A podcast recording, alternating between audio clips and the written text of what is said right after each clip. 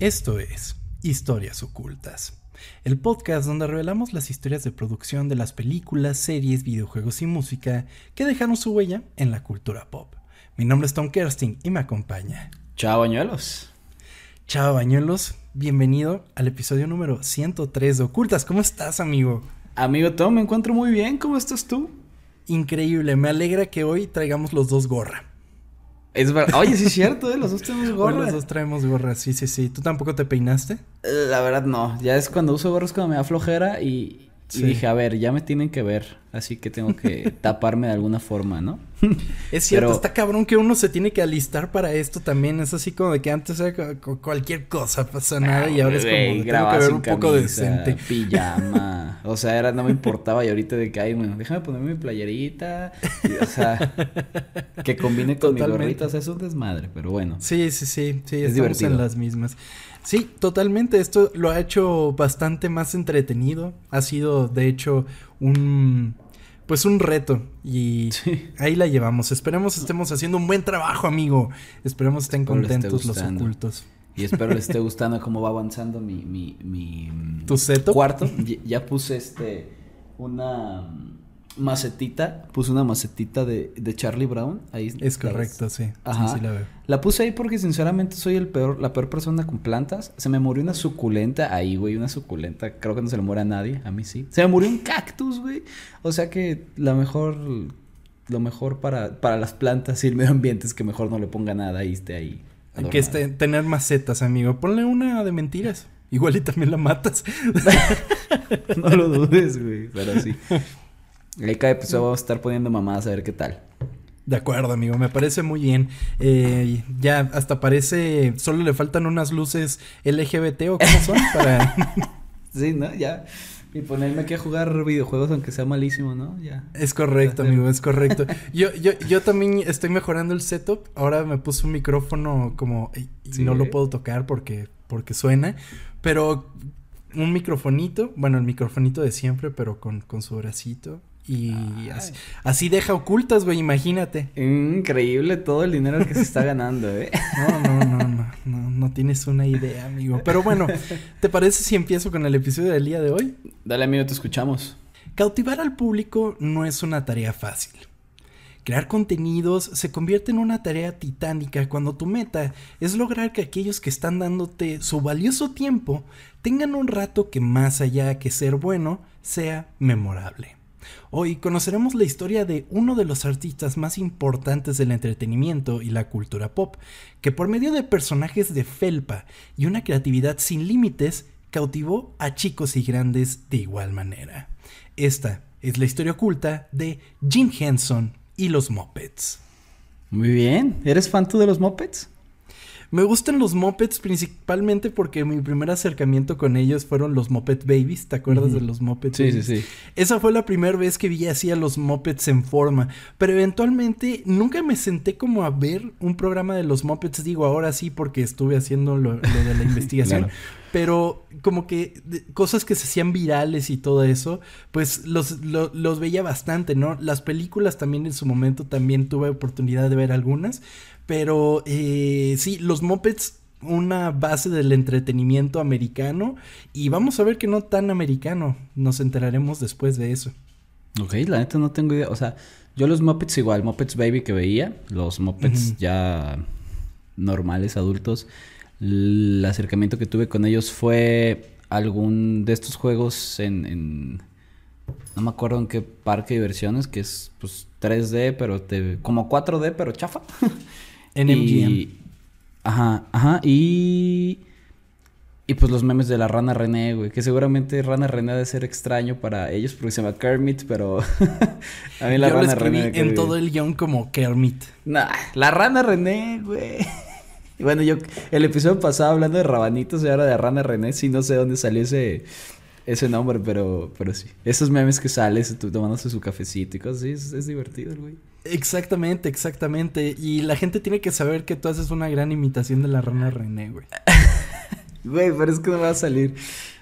No, déjame, a lo mejor va a salir por ahí de. Ok, durante el episodio. espera. Déjame, te vas a cortar, ¿no? Déjame ver si me sale, espera. Es que no, no puedo. No me sale todavía, lo estoy intentando. es difícil, es difícil. Es como, como una rana René, pero, pero ya este que le dio cáncer o algo así. Parece, parece que la rana René acaba de jugar el, el Atlas Mazatlán, güey. No, sí, fue, fue un partido difícil. Eh, y aparte es Argentina, ¿no? Eh, La rana René, este, eh, ellos trabajaron mucho, fueron mejores y... Qué pendejo. Y pues, entonces, amigo, la historia de Jim Henson, pues Jim Henson es el padre de los Muppets y en general de muchas cosas. Vamos a ver qué otras cosas hizo por ahí. Em, pero bueno, voy a comenzar. Eh, como todas las historias, eh, la de los Muppets se centra en una sola persona, Jim Henson. O como nació James Maury Henson. Eh, Jim Henson nació el 24 de septiembre de 1936 en Greenville, Mississippi, y vivió su infancia en Leland, Mississippi, antes de mudarse con su familia a University Park, Maryland, cerca de Washington, D.C., a fines de la década de 1940. Ok. ¿Ok? Entonces, pues eh, desde pequeño como que estuvo moviéndose mucho y es algo que hasta que fuera adulto ya se establecería en un mismo lugar. Existen momentos familiares importantes que se quedan en nuestra memoria para siempre y uno de estos recuerdos de Henson fue la llegada de la primera televisión de la familia, la cual vio los primeros programas de titiriteros como Burr Tilston en los programas Kukla, Franioli y el programa Bill y Cora Bird. ¿Ok? Entonces, eh, él desde que llegó a la televisión empezó a ver como la- la- los programas que habían de titiriteros y dijo, güey, ¿qué es esto? 31 Quiero hacer esto toda la vida. sí, 31 minutos y así. Es correcto, le deben bastante a Jim Henson en 31 minutos. Y en Claro, todos que los vayan a escuchar el Muppets. episodio, por cierto. Sí, vayan a escucharlo, está muy chido. ¿Tú te acuerdas de algún evento que fuese así como importante en la familia cuando llegó X cosa a la casa? No sé si en la familia, pero recuerdo cuando cuando Santa Claus, bueno, el niño Dios aquí, este me regaló el PlayStation 2, güey, que fue que lo escondió atrás así de que del árbol y dije, "Ah, pues pues me regaló cosas, pero pues yo lo que pedí era el PlayStation, pero está bien, no tengo pedos." Y, no me dijeron, güey, hasta el momento que, que como que estuve ahí checando y vi una cajota atrás y dije, no mames, y eso sí fue como que... wow, güey, pero eso fue para mí, para la familia completamente... Es que te voy a poner un ejemplo. En mi caso fue cuando llegó la primer computadora a casa. Eh, Mm, sí. Me quedó muy marcado eso porque llegó mi papá con, obviamente, el CPU, el monitor, pero con un chingo de cosas que jamás había visto. O sea, Sí, llegó güey. con un mouse, llegó, con- obviamente había que tener mouse, pero llegó con el joystick, llegó con como con unos audífonos, con una cámara web. O sea, traía todo la pinche computadora, ¿no? Y fue un gran suceso. A partir de ahí, pues ya estuve toda la vida, eh, ahí comenzó mi vida digital Sí, de claro. alguna manera, ¿no? Recuerdo que en mi caso pasó algo similar con computadoras, pero la neta, mm, o sea, no se me quedó muy marcado. ¿Sabes? Vas- Hace poquito llegó un, un exprimidor de limones, pero que no necesitas partir el limón, güey. O sea, lo pones y ya solo lo aprieta y porque tiene una navaja adentro, güey. Así que es, es espectacular, no mames. Parece algo que vería en un TikTok, ¿no? Así, cosas que Ah. necesitas comprar en Amazon, ¿no? Sí, güey. O eso de que de cuando no tenías cable en la noche de, eh, cuando eras chiquito y estaba este canal de ¿Golden? directo, güey. Ah, ah, ah, eso perdón. sí era con cable, güey. y sí era como una co- es una cosa que pues la neta pues es una pendejada, güey, pero wow, neta me fascinó. Te cambió el mundo, güey. O Me sea, a mí me llegó la era informática y a ti un exprimidor. Güey, ya no necesitas un cuchillo, es lo mejor que me ha pasado. No te lo va a prestar cuando quieras hacer papitas, güey. No, está bien, amigo. No te preocupes. Yo, yo lo corto con cuchillo y lo exprimo a mano, no te preocupes. Pierdes mucho tiempo, lo siento. Pues eh, a los 18 años, Henson comenzó a trabajar para la televisión local mientras asistía a la preparatoria. Su trabajo era crear títeres para un programa infantil de los sábados eh, llamado The Junior Morning Show. Entonces él desde ese momento ya empezaría con los títeres, amigo. A, Ok. A ver cómo le hacía. Y pues bueno, eh, como aprendió a hacer estos títeres, pues él tomó una clase de títeres ofrecida en el Departamento de Artes Aplicadas, eh, que lo introdujo a los cursos de artesanía y textiles, en un lugar poco esperado, amigo, la Facultad de Economía Doméstica. ¿Cómo? ¿Por, qué ahí? Es bastante raro. De hecho, Henson se graduó en 1960 como licenciado en economía doméstica que para aquellos que no eh, conocen lo que es la economía doméstica, pues es como eh, la administración del hogar de, alguna manera, ¿no? O sea, ese, o sea, no, te juro que siempre pensé que era como mentira esa carrera. O sea, sé que está en algunas universidades aquí de donde somos y pensé que era Porque muchos. eh, pensé que era una broma. Wow. No, no, no. o sea, sí es verdad que te enseñan a, pues, a doblar ropa y a o sea, eh, eso es simplificarlo un chingo, pero también, pero es más que nada como la economía, como manejarte chido. Para manejar tu casa de una manera buena. Ajá, sí, sí, sí. Como estudiante de primer año, creó el programa Sam and Friends, un espectáculo de marionetas de 5 minutos para televisión. Este programa es importante ya que los personajes de Sam and Friends fueron los precursores de los Muppets, y el programa incluyó un prototipo del personaje más famoso de Henson, la rana René. Le puedes decir Kermit, amigo. Te damos es que escribí Kermit, amigo. Kermit la rana. Kermit la rana. o sea, una versión como más chafita, me imagino, ¿no? Era bastante parecida. Sí era... Sí era como... O sea, sí se veía que era un... O sea, un previo a... Pero tenía bastantes o sea, sí parecía rana. de Kermit. Ajá, sí, era una rana. Sí. Okay. sí, sí, sí. La cosa que vamos a ver con los Muppets es que no hay un momento tal cual en el que se crean los Muppets. Hay un momento en el que se crea el show de los Muppets y ahí aparecerían varios, pero fueron cosas que fueron, fueron personajes que a los poquitos fue metiendo Jim Henson. O sea, como que hizo varias cosillas y entre ellas iba metiendo nuevos personajes y una cosa por ahí y otra cosa por allá. Entonces eh, fue una evolución de alguna, de alguna manera, un proceso. Ok. ¿Okay? Los proto Muppets que comenzaron a aparecer en Sam Friends eran diferentes a los demás, amigo. Henson comenzó a hacer personajes de goma espuma flexible cubierta de tela, lo que le permitió expresar una gama más amplia de emociones en una época en que muchos títeres estaban hechos de manera tallada. Esto hacía que personajes como Kermit fueran suaves y movibles, y podían mover la boca en sincronización con lo que se decía. También podían gesticular con más facilidad que una marioneta gracias a varillas que movían sus brazos.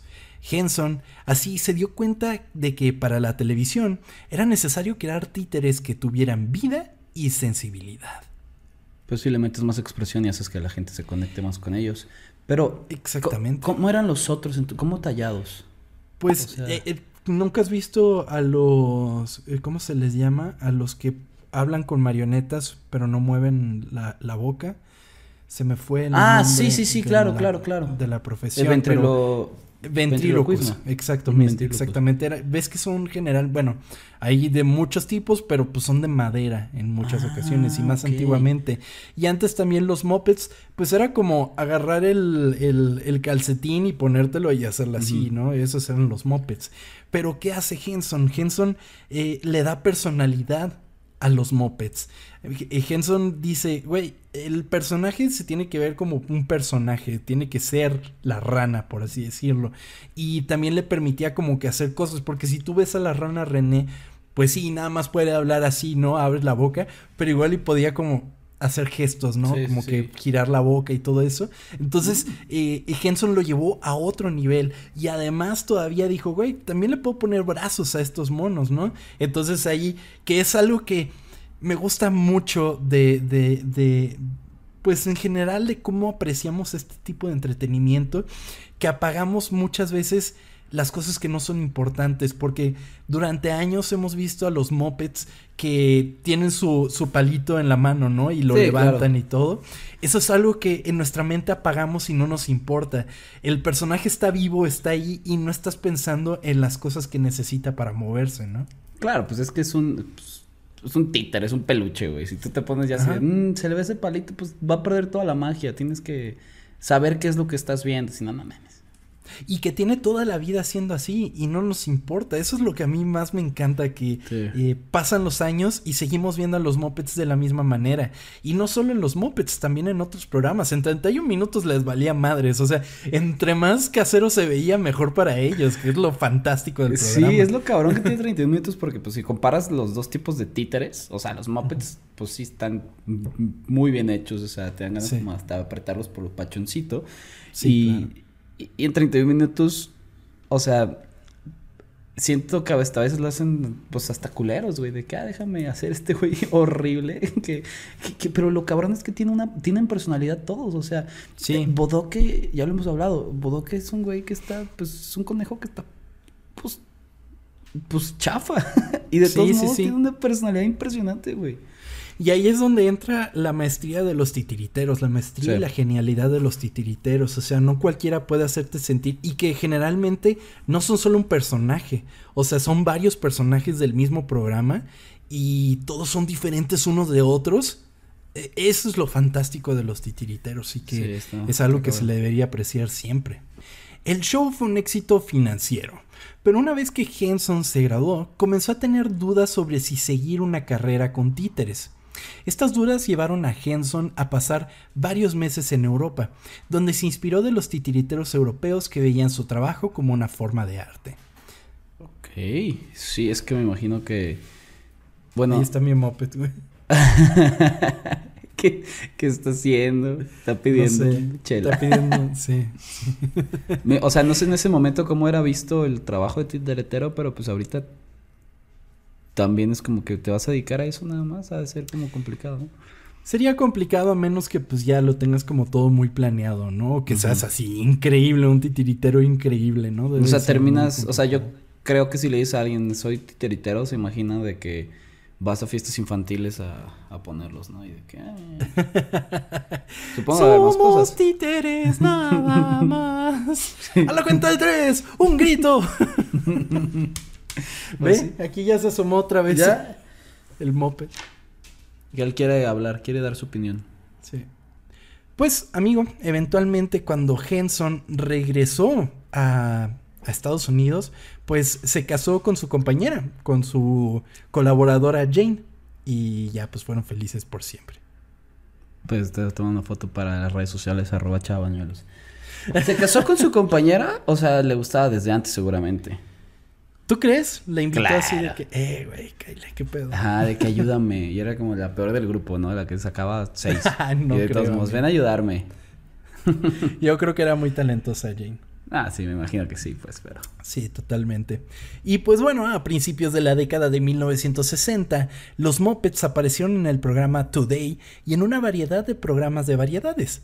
Para 1963, Henson y su esposa se mudaron a la ciudad de Nueva York, donde residió durante algún tiempo la recién formada Muppets Incorporated.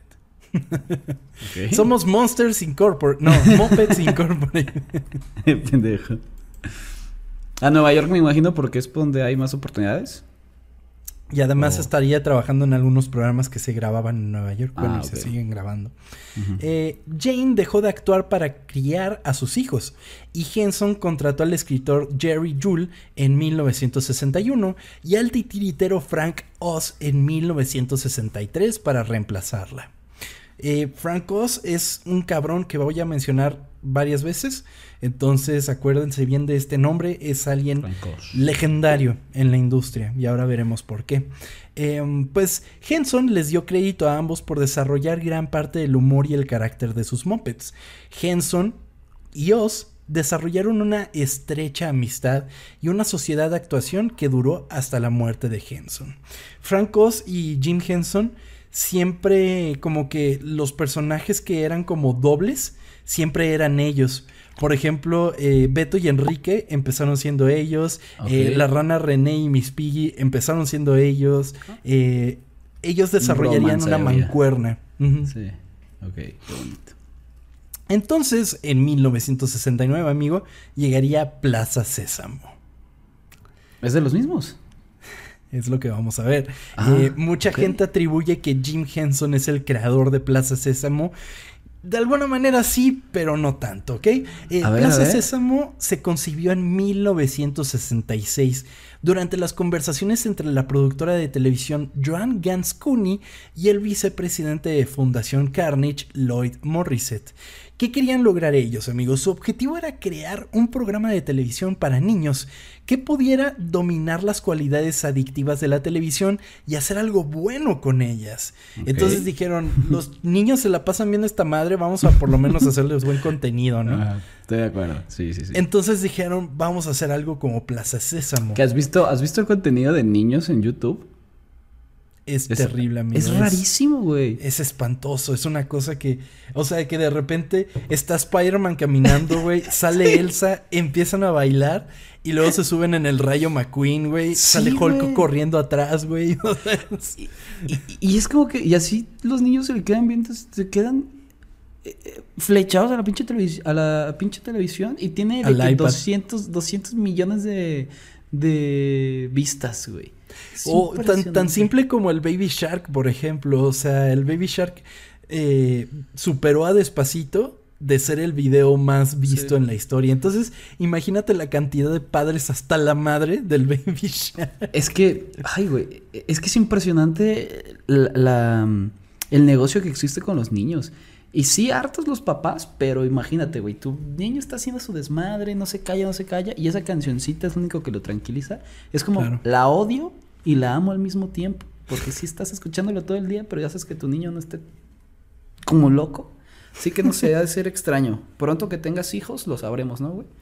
Eh, sí, pronto. Eh, pues eh, Henson siempre tuvo cuidado de no atribuirse el mérito de los logros de Plaza Sésamo, ya que después de todo no era su programa. El Children's Television Workshop, que era los que estaban produciendo Plaza Sésamo, fueron quienes lo buscaron y contrataron para crear el programa. De hecho, Henson dudó en unirse al programa ya que no quería quedarse atrapado como animador infantil. O sea, él dijo, sí, yo los voy a ayudar, voy a producir esto, pero, o sea, no es mío. No, es- Plaza Sésamo no es tanto mío, ¿no? Ok, Eh, um, lo que pero sí por- es... Ajá. No, ¿lo que qué? Lo que sí es que se le atribuye la creación de los personajes. O sea, si tú buscas a Big Bird, a, a- bueno, creo que Elmo no es creación suya, pero eh, Oscar, por ejemplo, todos esos personajes son creados por Jim Henson. Todos los personajes de Plaza Sésamo. ¿Y todas sus personalidades también? ¿O solamente el.? Sí, sí, sí, no, no, no, él los creó todos. Entonces sí lo hizo. Nada más Sí. porque el güey le daba pena decir que lo hizo, pero pues claro que sí.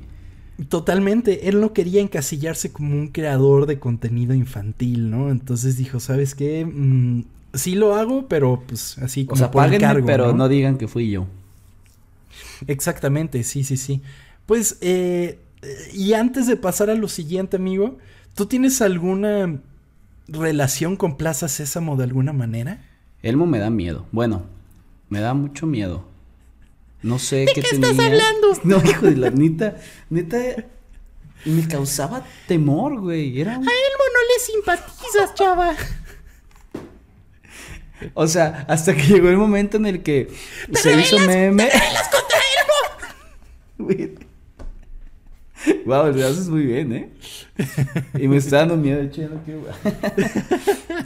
No, sí, o sea, eh, está raro porque era, o sea, no es como que cuando, o sea, cuando era niño me da miedo, pero cuando no, no se quitó ese miedo hasta hace. ¿Pero por no- qué te da miedo Elmo, güey? Pues no sé, cabrón. güey. No sé, güey, su personalidad, él, él, no sé, era como, no era miedo, era una cosa que no lo quería tener cerca. ¿Repugnancia? No, no, no, no lo entiendo, era... eh, A veces aparecía en, mi- se aparecía en mis sueños haciendo cosas raras. Era como, ¿qué pedo? ¿Por qué Elmo me está atacando? Y mi hermana se reía mucho de mí. anoche. Sí. Güey, te A voy a lo empezar a mandar pasó. audios así, güey. No, o sea, ahorita ya lo estoy soportando un poquito más. Tal vez si, si hubiera pasado antes y este hubiera sufrido mucho, pero no. Ya desde que pues pues muchos memes de él, este cosas así, dije, bueno, pues está bien, ya ya como que lo lo o sea, lo, lo agarro, lo abrazo, ya es como mi amigo. Y Pero tú no sí. veías Plaza Sésamo entonces, me imagino. Eh, Sí, pero aparecía Elmo y lo, la apagaba. O sea, con. ¿Cómo se llama? Diego y Lola no tenías pedo. No, o sea, eso es chingón. este... ¿Cómo se llamaba aquí en español Big Bird? Este... Abelardo. Abelardo. Ese güey Que no es. Big Bird, ¿eh? Es un primo de Big Bird. Ah, sí. De hecho, el otro día escuché que en todos los... En todo el mundo hay diferentes Hay Big diferente. Birds, por así decirlo. Eso está muy Hay chingón. unos que están cabrones, güey, así de verga, eso se ve horrible, ¿no? Pero en todo el mundo es diferente el, el, el Abelardo. Esa idea me pareció muy chingona. Qué, qué, qué bueno. Sí, Pero sí, sí, totalmente. Sí lo veía, pero muy poco. Tampoco era como muy fan de, de Plaza Sésamo. Yo creo que lo veía porque salía después de algo. Algo veía yo y después empezaba Plaza Sésamo y yo ya estaba peludo y todavía me quedaba viendo Plaza Sésamo. Es que sí, Porque como que lo es como para lo- más... Bueno, no sé. Es que sí es preescolar de alguna manera, pero lo que tiene de genial Plaza Sésamo es que tenían estos como cortitos que metían como animación o como cosas más interesantes. Por ejemplo, me acuerdo mucho que esa, o sea, no fue la primera vez que lo vi, pero lo relacioné de inmediato. Salió como un cortito de Arnold, era Arnoldo en, es- en, en Plaza Sésamo. Y era de plastilina, era Claymotion, ¿no? Y así como muchas otras cosas. Y también me acuerdo que en Plaza Sésamo salía eh, la rana René, que generalmente era como un entrevistador, ¿no? Entonces salía No así me de que- acuerdo, güey. Ajá. Es que a lo mejor lo veía muy chiquito. Ok. En, Plaza sí. Sésamo salía el, el come galletas, ¿era de ahí? Sí. Sí. Y el de la basura que siempre estaba emperrado también. Oscar. Ajá. Oscar, es verdad. Sí. De hecho, fíjate que Plaza Sésamo, yo, yo, contrario a ti, amigo, yo era fan de Elmo. Yo era fan de Elmo. Inclusive, mi primer videojuego mío, mío, mío, o sea, que me compraron a mí, me dijeron, Tom, este es tu juego. Fue un juego de Elmo, güey, en el que tenías que recuperar letras, ¿no? Entonces, ibas como por un mundo, ibas recuperando letras. Y ya, pues tenía como cuatro mundos y nada más te aventabas esos mundos. ¿Y de ya. qué era? ¿De dónde era? ¿Para qué? Para 64. Ok. Sí, entonces eh, me compraron el 64 y me compraron el juego de Elmo y me acuerdo mucho que estaba Elmo, ¿no? Y tú manejabas a Elmo y de repente salías a Plaza Sésamo y a mí me frustraba mucho porque hace cuenta que veías al personaje y adelantito tuyo tenías la calle, ¿no? Entonces yo decía, güey, o sea, mi razonamiento no estaba mal porque decía, del otro lado deben de haber más cosas, ¿no? Y me Claro. frustraba un chingo No que el pendejo de Elmo no se podía cruzar, güey. y mi mamá me decía, pues es que es chiquito, no se puede cruzar solo, ¿no? Entonces yo así, ah, no, pues sí, tienes razón. y veía mucho el mundo de Elmo. El mundo de Elmo me gustaba mucho. No, mames, ni de salía- pedo. Luego eh, también había un chingo de juguetes de, de Elmo, ¿no? Había uno que el Elmo Sí. cosquilla. Ay, No mames. Yo era fan de ver videos de Elmo Cosquillas. Como no tenía uno, güey, me divertía mucho viendo videos de Elmo cagado de risa, güey. Porque No, además lo ponían güey. en situaciones de que se caía, güey, y se daba vueltas y entonces se me hacía muy cagado el Elmo Cosquillas, güey. Y, y, y la cosa con Elmo y, y el, y el mundo de Elmo, de la la la la, la la la la, Elmo's World. Salía el señor Noodle, amigo, que era un cabrón que no tenía pelo, güey, y que no hablaba, pero que hacía todas las cosas como de que le decía a Elmo de que, "Ay, o sea, tienes que cambiar el agua del pez, ¿no? Entonces el cabrón hacía todo, pero mal, ¿no? Entonces el Elmo se burlaba de él. Güey, neta, no ubicas eso. No, güey. A ver, entiende, yo veía a Elmo y le quitaba. O sea, Güey, es que aparte, hay gente ¿qué que está es traumada. Elmo? Hay, ¿Qué hay- es hay gente, hay gente que está traumada con eso, güey. Y a ti te asustaba Elmo, güey. Güey, no es que mames. ¿qué es? ¿Qué es? O sea, Es un niño, es un moped. ¿cómo va a ser un niño, güey? Es, es Es el moped más chiquito de todos, güey. ¿Qué hijo de la- No, güey, era como un diablito, güey. Qué puto miedo, güey. ¿Cómo va a ser el No tiene forma, güey. Era, era. No, no, no, no, no, no, no. No sé, no me gusta. No me gusta, güey, perdón. No sé quién va a salir peor parado de esto, si tú por odiar a Elmo o yo por quererlo A ver, demasiado. no, güey. no lo odio. A ver, que quede claro, no lo odio. Le tengo respeto. O sea, es. Ay, o sea, lo tolero, ¿no? O sea, no lo acepto, pero lo tolero. Ajá. Con que no se lo haga enfrente de mí ya. No, no sé, güey, no. O sea, estoy muy contento. Me, me pone feliz verte tan feliz hablando de eso, pero la verdad. No estoy hablando de eso, estoy hablando de Elmo, güey. Bueno. Verga, qué pendejo. No mames, hoy estamos con el payaso en la boca, güey. Aparte, güey, hoy estaba cocinando y partí chile verde. Y como que no me lavé las manos porque me acabo de tocar el ojo y estoy así. Así que hablabas de Elmo y me dolía el ojo, güey. Era como, Ay, amigo, ya no venganza. chile. Sí. Plaza Sésamo se convertiría en un éxito, amigo. Y por años. o sea, hasta hoy día sigue saliendo Plaza Sésamo. Eh, pero Henson lucharía para convencer a los jefes de la cadena de que un espectáculo con títeres podría ser tan entretenido para los adultos como lo era para los niños. Sin embargo, las cosas no iniciaron de la mejor manera, con un segmento recurrente en la primer temporada de Saturday Night Live que resultó Wow. impopular tanto entre los espectadores como en la sala de escritores del programa. O sea, en SNL Sí lo estaba muy- Jimmy Henson y los Muppets. Sí, Pero sí lo vieron muy infantil, ¿no? Probablemente no les gustaba el tono como pues, se veía como infantiloide, ¿no? Y pues era Saturday Night Live, ¿no? Me imagino que Claro. tenían altas expectativas con relación al programa.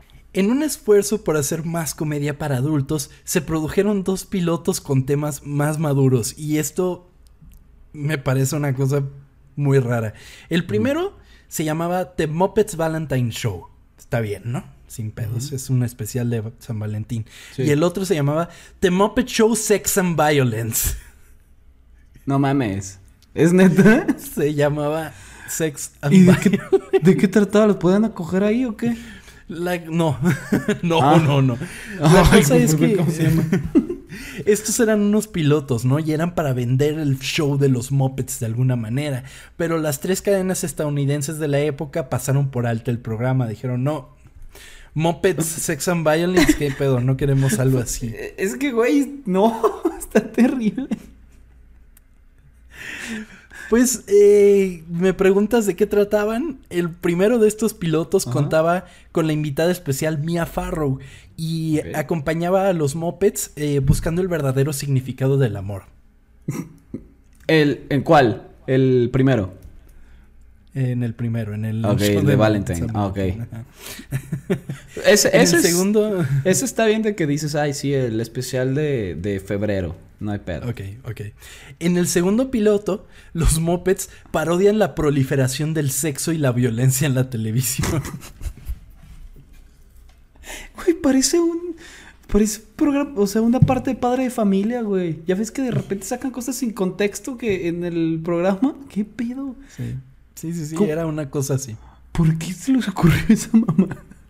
Era una crítica de lo que estaba haciendo la televisión en ese momento, ¿no? Entonces, O sea, sí, pero. o sea, estaría chido que hubieran hecho la crítica, pero le cambiaran el nombre. O sea, The Muppet Sex and Violence. Sí. Pues las cadenas no estuvieron tan complacidas con estos especiales, no me digas. Sin embargo, captaron la atención de un señor llamado Lou Grade. Eh, Lou Grade, amigo, era el propietario de Associated Television, un canal de televisión, pero británico, con sede en Londres. Entonces, eh, pues llamó la atención del otro lado del mundo. Eh, Grade acordó financiar la producción de Els- en Elstree Studios de The Muppet Show, poniendo el programa al aire en todo el Reino Unido con un acuerdo de distribución mundial. Entonces, de alguna manera, The Muppet Show no era un programa estadounidense, era un programa británico. Ok. Que. O sea, el programa iba a ser la misma idea que tenían en. De SNL. Es correcto, es correcto, es a lo que vamos a ir al formato. Kermit the Frog se convirtió en el maestro de ceremonias de un caótico show de teatro con una gran cantidad de nuevos personajes como Miss Piggy, Gonzo y Fozzie entre otros. La atmósfera de las cadenas británicas respiraba una creatividad más libre que la que ofrecían las cadenas estadounidenses. El resultado era un programa en horario estelar que casi se vende como una versión más condensada y familiar de Saturday Night Live, con parodias surrealistas y presentadores invitados famosos. El programa atrajo a grandes estrellas invitadas como Julie Andrews, Steve Martin, John Cleese, Mark Hamill y Roger Moore cuando todavía era 007, por nombrar solo algunas personas. Y todo esto hecho en Londres, entonces. En Londres, es correcto. Eh, entonces, como que quizás en América no estaban listos en ese momento para algo como los Muppets, pero es muy diferente el humor británico al estadounidense. Y lo podemos ver, por ejemplo, en The Office, ¿no? Es una serie completamente distinta una de la otra. Sí, totalmente. Que. eh, o sea, es. La primera temporada de The Office creo que creen- quieren copiar mucho al, a lo británico y no funciona. Y de repente ya empiezan a sacar su humor, pues. Que. Americano. Ajá, su humor americano. Y ya por eso empiezan como a estar como más libres, ¿no? Porque aunque traten de, Sí. tra- de, de hacerlo como parecido, pues son diferentes y la neta no. Cuando, cuando tu humor no es de esa forma y quieres. Como quieres pues meterlo a fuerza, pues no te va a salir. Los Muppets aparecieron así en su primer largometraje en The Muppet Movie en 1979, el cual fue un éxito tanto crítico como financiero, recaudando 62.5 millones de dólares a nivel nacional. Entonces ya estaban sonando los Muppets por ahí. La siguiente película sería The Great Muppet Caper en 1981, dirigida por el mismo Jim Henson. Esta sería el momento en el que Henson tomaría la decisión de terminar de plano el Muppet Show para concentrarse en hacer películas, aunque los personajes de los Muppets continuaron apareciendo en películas para televisión y especiales. Supongo que le empezó a sacar más dinero al cine, ¿no? Es correcto. Y también él, pues, si, te pones a analizarlo, desde que él hizo Plaza Sésamo, él quería hacer cosas más grandes, ¿no? O sea, quizás dijo, ok, ya logré la televisión, vamos a darle al cine. ¿Y cómo le puedo llegar al cine? Pues haciendo lo que mejor sé hacer, ¿no? O sea, por ahí moviéndose. Sí, claro. Eh, pues no solo él trabajaría con los mopeds como tal, sino que Henson también ayudó a otros en su trabajo. Por ejemplo, a nuestro querido George Lucas durante la producción de El Imperio contraataca. Los productores de la película le pidieron que ayudara al maquillador Stuart Freedom en la creación y articulación del maestro Yoda. Henson recomendó a su mancuerna Frank Oz como el titiritero y voz de Yoda, lo que llevaría a que Oz apareciera en esta y en las cinco películas posteriores a Star Wars. Ah, mira qué chingón. Sí, él era el titiritero y era el que hacía la voz. O sea, Yoda no existe. Existe en tu corazón, amigo. Ah, Siempre. Pero, pero también él, él es el responsable de que "Mm, hable como, como idiota, hable. Me gusta cómo te salen las voces, es increíble. creer en la fuerza debes.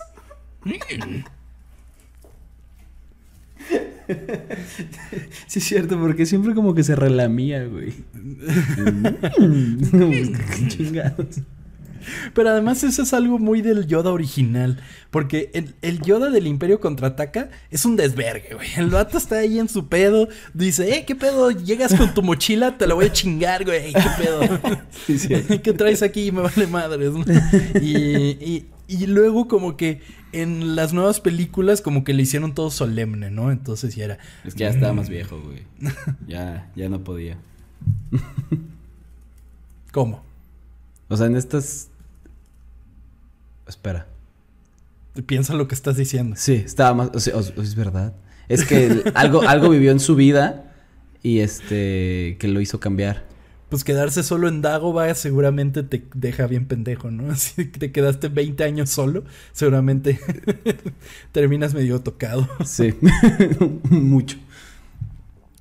Pues eh, entonces ahí está una de las grandes aportaciones de Henson a la cultura pop. O sea, el, el Yoda Muppet es una cosa increíble que me alegró mucho, por ejemplo, en el episodio 9, cuando vuelve a salir Yoda y te das cuenta de que también es un Muppet en ese momento, que no es así ¿En qué una parte cosa sale? CGI. Eh, cuando Luke Skywalker destruye el templo o la casa, una cosa. Algo así, pero se le aparece a Luke Skywalker. Así como fantasma de la fuerza. Y sigue siendo el mismo. El Sí, mismo- sigue siendo Frank Oz. Henson continuaría trabajando en el cine codirigiendo con Frank Oz la película The Dark Crystal, la cual fue aclamada por la crítica a pesar de la falta de éxito financiero en el cine, convirtiéndose en una película de culto por su lanzamiento en formato casero. ¿La conoces tú? Sí, e- es una que le acaban de hacer un remake en. Bueno, no es un remake, es como una continuación en. en Netflix, creo que son The los que tuvieron los derechos. Ah, sí, sí, sí. Es como, ¿cómo se llamaban los personajes? Eh, los monitos. Es todo de Muppets, es toda de Muppets la de, la de The Dark Crystal. Y no sería la única en la que trabajaría Jim Henson, porque para 1986 el mismo Henson dirigiría la película Labyrinth o Laberinto. No mames. Eh, que a pesar de las buenas críticas fue otro fracaso financiero que llevó a Henson a un estado de depresión. ¿La de Eh, David Bowie? Ajá, Laberinto es la de David Bowie con Jennifer Connelly. No mames, ¿qué le hizo él? Oh, Sí. es muy cabrón Henson. O sea, la verdad es que no te pones a pensar todo lo que aportó este güey a la cultura pop. Está muy cabrón, muy cabrón. wow, no mames, no tenía ni idea. Estoy sorprendido. Para estos ocultas, ¿no? Exactamente. Después de tres películas, el regreso de los Muppets a mediados de la década de 1980 a la pantalla chica estuvo directamente influenciado por una de sus películas. Esta estaría basada en una secuencia de fantasía muy aclamada de la película The Muppets Take Manhattan de 1984. Eh, esta serie, este regreso a la pantalla chica, serían los Muppet Babies, amigo. Esta serie animada fue coproducida por Marvel Productions, sí, de los Marvel Comics, y se centró en las versiones infantiles de los personajes que crecen jugando juntos en la misma guardería. Ok, es de los 80, no te... pensé que era más... ¿Más, ¿Más para nuevo? acá? No, Sí. amigo. no, no, no. Totalmente un producto de los 80. Y era una cosa muy chingona porque de repente veías a los Muppet Babies y era como de que de repente estaban en Star Wars o en Indiana Jones o cosas así. Y es como de cómo están haciendo esto, ¿por qué no? Y uno en su mente de niño pequeño es como de no mames. Así es como se siente jugar, ¿no? Así se, se siente imaginar situaciones. Entonces lo hacían bastante bien, inclusive desde el opening, que era fantástico.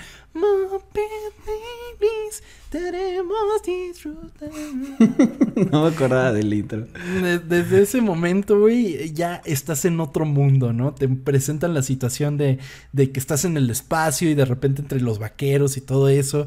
Eh, los personajes eran muy cagados. O sea, Gonzo siempre metía la pata, güey. Eh, ¿Cómo se llamaba este cabrón? Los Rugrats, Eh, o sea, los Rugrats eran muy parecidos a lo que quiso hacer este, o sea, esto. Más bien quisieron ser parecidos a esos, porque era situaciones similares, haciendo lo mismo con bebés.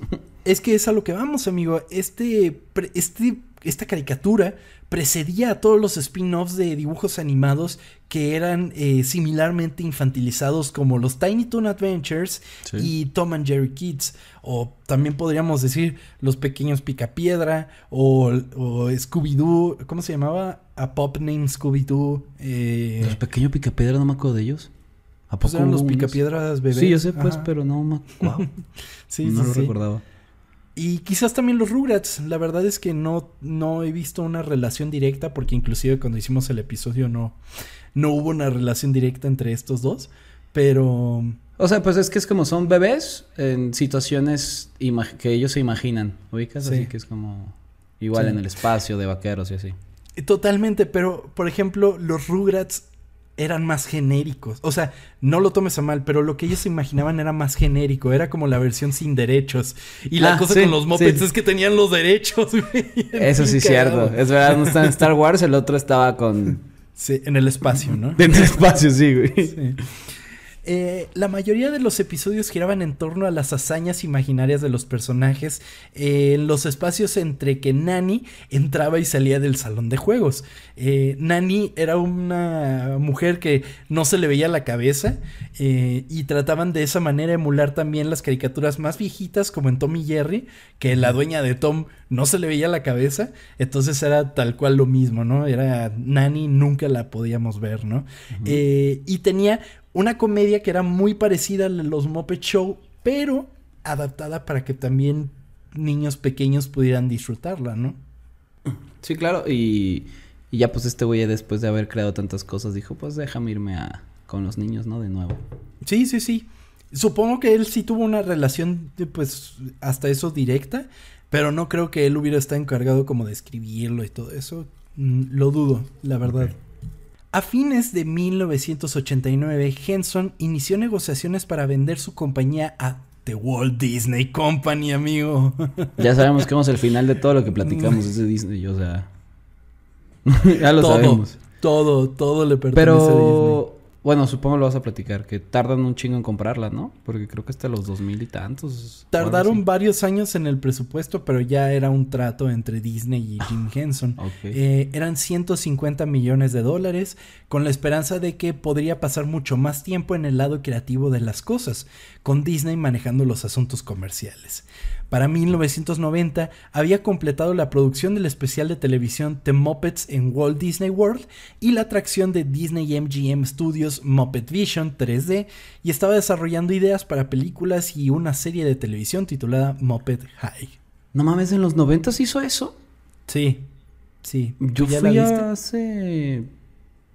O sea, es que no sé en qué, en cuál de los parques, pero no hace mucho fui y lo, y lo vi. Ujú.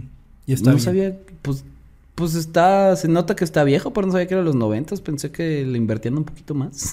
Sí, no, es tal cual desde ese momento sigue siendo la misma atracción, amigo. wow, está, pues está interesante. Te pones sus lentecillos y es un show. Sí. Está. Y de hecho, hay un video de un canal eh, de YouTube que me gusta mucho que se llama Defunctland, que trata del momento en el que Disney se hace de los derechos de los Muppets y que empezaron a meter a los Muppets hasta en la sopa. O sea, que en todo Disneylandia estaban los Muppets, güey, en todo, en todo, en todo, en todo, y que la gente se empezó a hartar bien cabrón de los Muppets, pero eso es algo que pueden ver en el video de Defunctland, se los recomiendo. Ah, está mucho. interesante eso, ¿eh? Sí, sí, sí. Henson apareció con Kermit en The Arsenio Hall Show el 4 de mayo de 1990, amigo.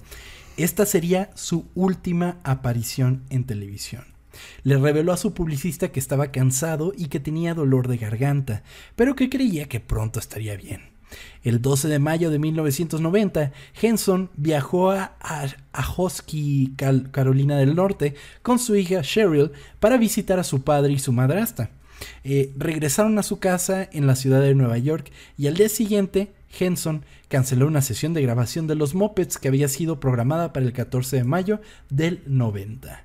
Lamentablemente Henson fallecería esa misma noche después de complicaciones respiratorias a la edad de 53 años Uy, muy joven. Muy, muy joven. Eh, se meti- t- tenía una bacteria y cuando le hicieron el- los rayos X y así, ya la bacteria estaba por todos lados y no se podía hacer nada y falleció ahí mismo. Y bien, bien rápido, güey. El 4 de mayo fue la última aparición, el 12 se Sí. va acá. Sí. ¿Y el qué dijiste? El... El 14, 14 eh, muere. el 14 falleció, es correcto. Mames, en chinga.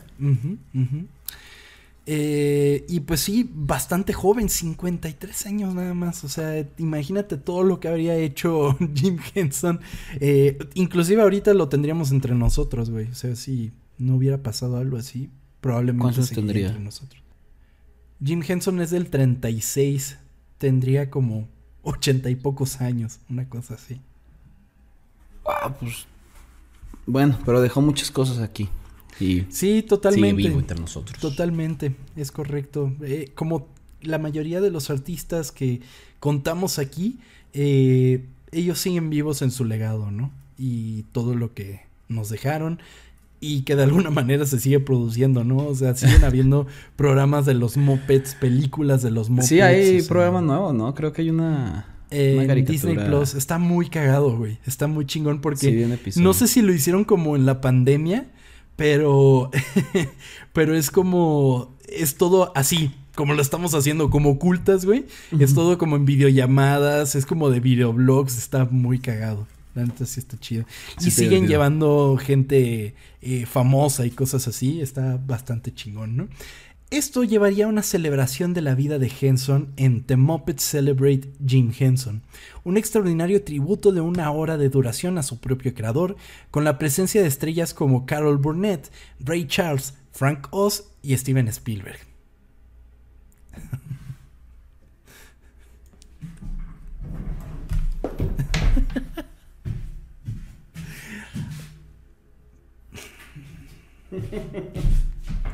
Me gusta que ahora sí me puedo retirar sin pedos. O sea, y se entiende, ¿no? ¿cuántos. eh, ¿Cuántos famosos no fueron a la, a la mm, celebración? Y tienes que mencionar a ese güey. O sea, era A ver, necesario. ¿a quién más famoso que Steven Spielberg quieres, güey? Pero pues no es necesario, o sea. Está bien, continuemos. Este especial termina con el debut de Steve, Steve Whitmire como Kermit supliendo Mm. a Henson. es verdad. Toda la vida Henson habría, había hecho a Kermit. Entonces eh, termina con, con- con Kermit, eh, que agradece a los televidentes por verlo y afirmando que los Muppets seguirán actuando porque así es como el jefe lo querría. Entonces, pues es un bonito Sí. tributo a, a su Sí, propio sí. creador, ¿no? En la década del 90, el hijo de Jim, eh, Brian Henson, continuó produciendo material nuevo con los Muppets. Las dos películas que dirigió, The Muppet Christmas Carol de 1992 y Muppet Treasure Island de 1996, fueron bien recibidas por los fanáticos, pero no especialmente grandes en la taquilla.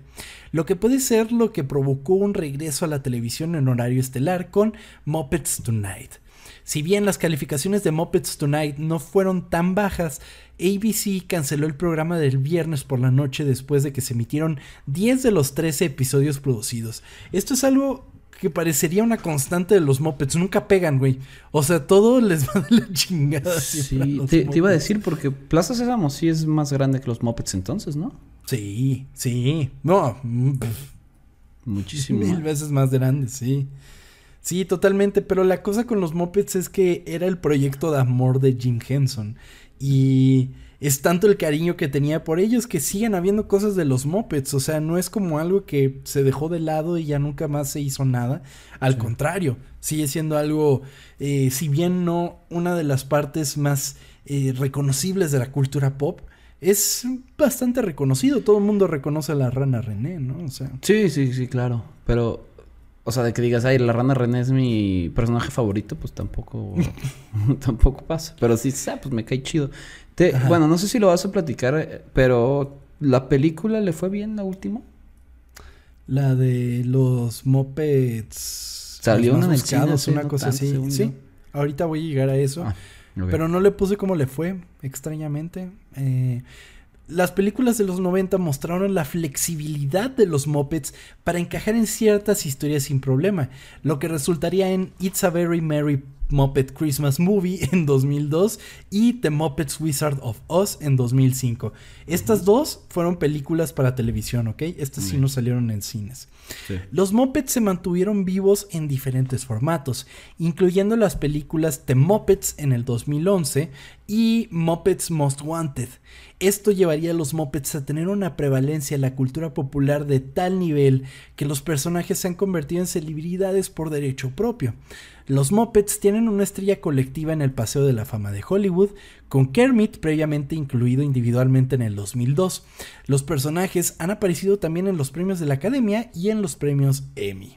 Es que sí, como decía, sí, pero por separado como que se les conoce, porque pues sí, son divertidos, pero sí un programa, pues, no, no tanto. y, y la película en 2011, no mames, pensé que ¿No la viste? más- No, pues, según Está yo había sido hace poquito. Pues hace 12 años, 11 años. Pensé que había sido menos. 11 años es mucho, ¿no crees? Sí, un Bueno, poco. depende. Un poco, depende. Para nosotros no, el tiempo. Es donde pasa. sale este güey que salió en Friends, ¿no? ¿Cómo se llamaba? Eh, Jason Segel. Ujú. ¿Sí, sí, sí es esa? Sí. Sí, es esa mera. Kermit fue entrevistado por Jon Stewart en The Daily Show, fue anfitrión invitado en The Tonight Show, eh, también en Jimmy Kimmel Live, en Extreme Makeover Home Edition, America's Funniest Home Videos y una edición del Día de los Inocentes de Larry King Live. O Porque sea, a la gente solo le importa ra- la rana René, güey. Sí. no Bueno. le importa otra cosa. Es que es el protagonista, ¿no? Es como el episodio pasado que hablábamos de Peanuts, pero todo el mundo es como Snoopy. Sí, es verdad. Pero bueno, ahí se llaman los Muppets, no se llaman la rana René el show. O sea, ¿por qué? La ¿Me rana? René presenta. Ajá, chingado. El legado de Henson va más allá de los mopeds. Permeó en la cultura popular de tantas y tan diversas maneras que es inevitable mencionar su nombre cuando hablamos de los más grandes creadores y artistas en la historia del entretenimiento. Esta fue la historia oculta de Jim Henson y los mopeds. Estos son los episodios que me gustan que no me... O sea, no me puedo creer que este mismo güey hizo dos cosas así. sí, son los más sorpresivos, ¿no, amigo? Sí, es lo que me gusta de Ocultas y espero a todos les guste lo mismo. Es correcto, espero les guste y si les gusta escucharnos, por favor, dudo que haya gente que no esté suscrita y si no lo están, ¿qué esperan? Culeros. Por favor, es solo picarle el botón de suscripción. Eh, también nos pueden seguir en arroba ocultas, ocultas con doble O porque somos muy cool en este podcast en todas las redes sociales, Twitter, Instagram, Facebook. Que Facebook no le hacemos caso. Pero en Twitter está muy chido el desmadre. Allí, ahí es donde más interactuamos. Y en Instagram estamos haciendo cosas como para la plataforma, ¿no? Ahí Entonces, vamos, ahí sí. vamos. También ahora, amigo, estamos en TikTok. No hemos subido ni un TikTok, pero también está- estamos en TikTok, amigo. Llegándole a la Estamos en. TikTok, sí, claro, Estamos llegándole a esos güeyes. Al rato ya vamos a andar haciendo trends y vamos a bailar el papure entre nosotros. O sea, ya estamos a nada de hacer eso. Sí. Que a ver, también nuestro, nuestro sentido del humor en TikTok es un poco extraño. No sé si vamos a irnos por esa vertiente. No, Pues no, no, a amigo. normal. Nues- nuestro, nuestro sentido del humor se queda en nuestro chat, amigo. Yo creo que le preocuparía mucho a la gente de los TikToks que nos Creo que mucha gente no entendería también qué está pasando. Y sería como la cara que. Ahí les vamos a hacer. Luego les hacemos un hilo de las cosas que nos hacen reír. Para que vean lo pendejos que estamos. Sí. Lo mal que está nuestro humor. Pero bueno, eh, para que vean eso, tienen que seguirnos en nuestras redes sociales personales. Arroba Tom-Kersting en todos lados. Y a Chavañuelos lo encuentran en... Chava, Bañuel- Chava Banuelos en Instagram y Banuelos Chava en Twitter. Es correcto. Recuerden que también nos pueden apoyar en cofico-fi.com diagonal ocultas, ocultas con doble O también por ahí, donde nos pueden dejar un cafecito. No han llegado cafecitos últimamente, nos va a dar sed. Tenemos mucha hambre, tenemos mucha hambre. Ayúdenos. Todos estos nuevos equipamientos no se van a pagar solos, gente. Tienen que ayudar. Ah, sí, es que no, no he presumido, ¿eh? Sí. Chava Si tiene nuevo mejor micrófono. este- Si escuchan mejor este audio es porque trae mejor micrófono. Y es ¿Vas a empezar a hacer ASMR? Ahora sí puedo, güey, porque luego hacen como... A ver con mi barba. Madre santa, la gente que nada más lo está escuchando va a decir, ¿qué chingados está pasando? Una disculpa, a veces fue mi barba. Que tengan una buena... Que tengan una buena semana. Feliz jueves. Exactamente, ¿No te que tengan un feliz jueves, una excelente semana. Cuídense mucho y nos vemos por aquí en el siguiente episodio. Chava, muchas gracias, amigo. Gracias, Tom. Adiós. Nos vemos en el próximo episodio de Historias Ocultas. Yo soy la René René, o como le gusta a Tom, Kermit. Adiós. De acuerdo, ¡No! ¡Ah! de acuerdo, René. Adiós, Elmo, me das miedo. Él no sabe dónde vives. Puta madre. Chinga tu madre, Elmo. Te odio. Adiós.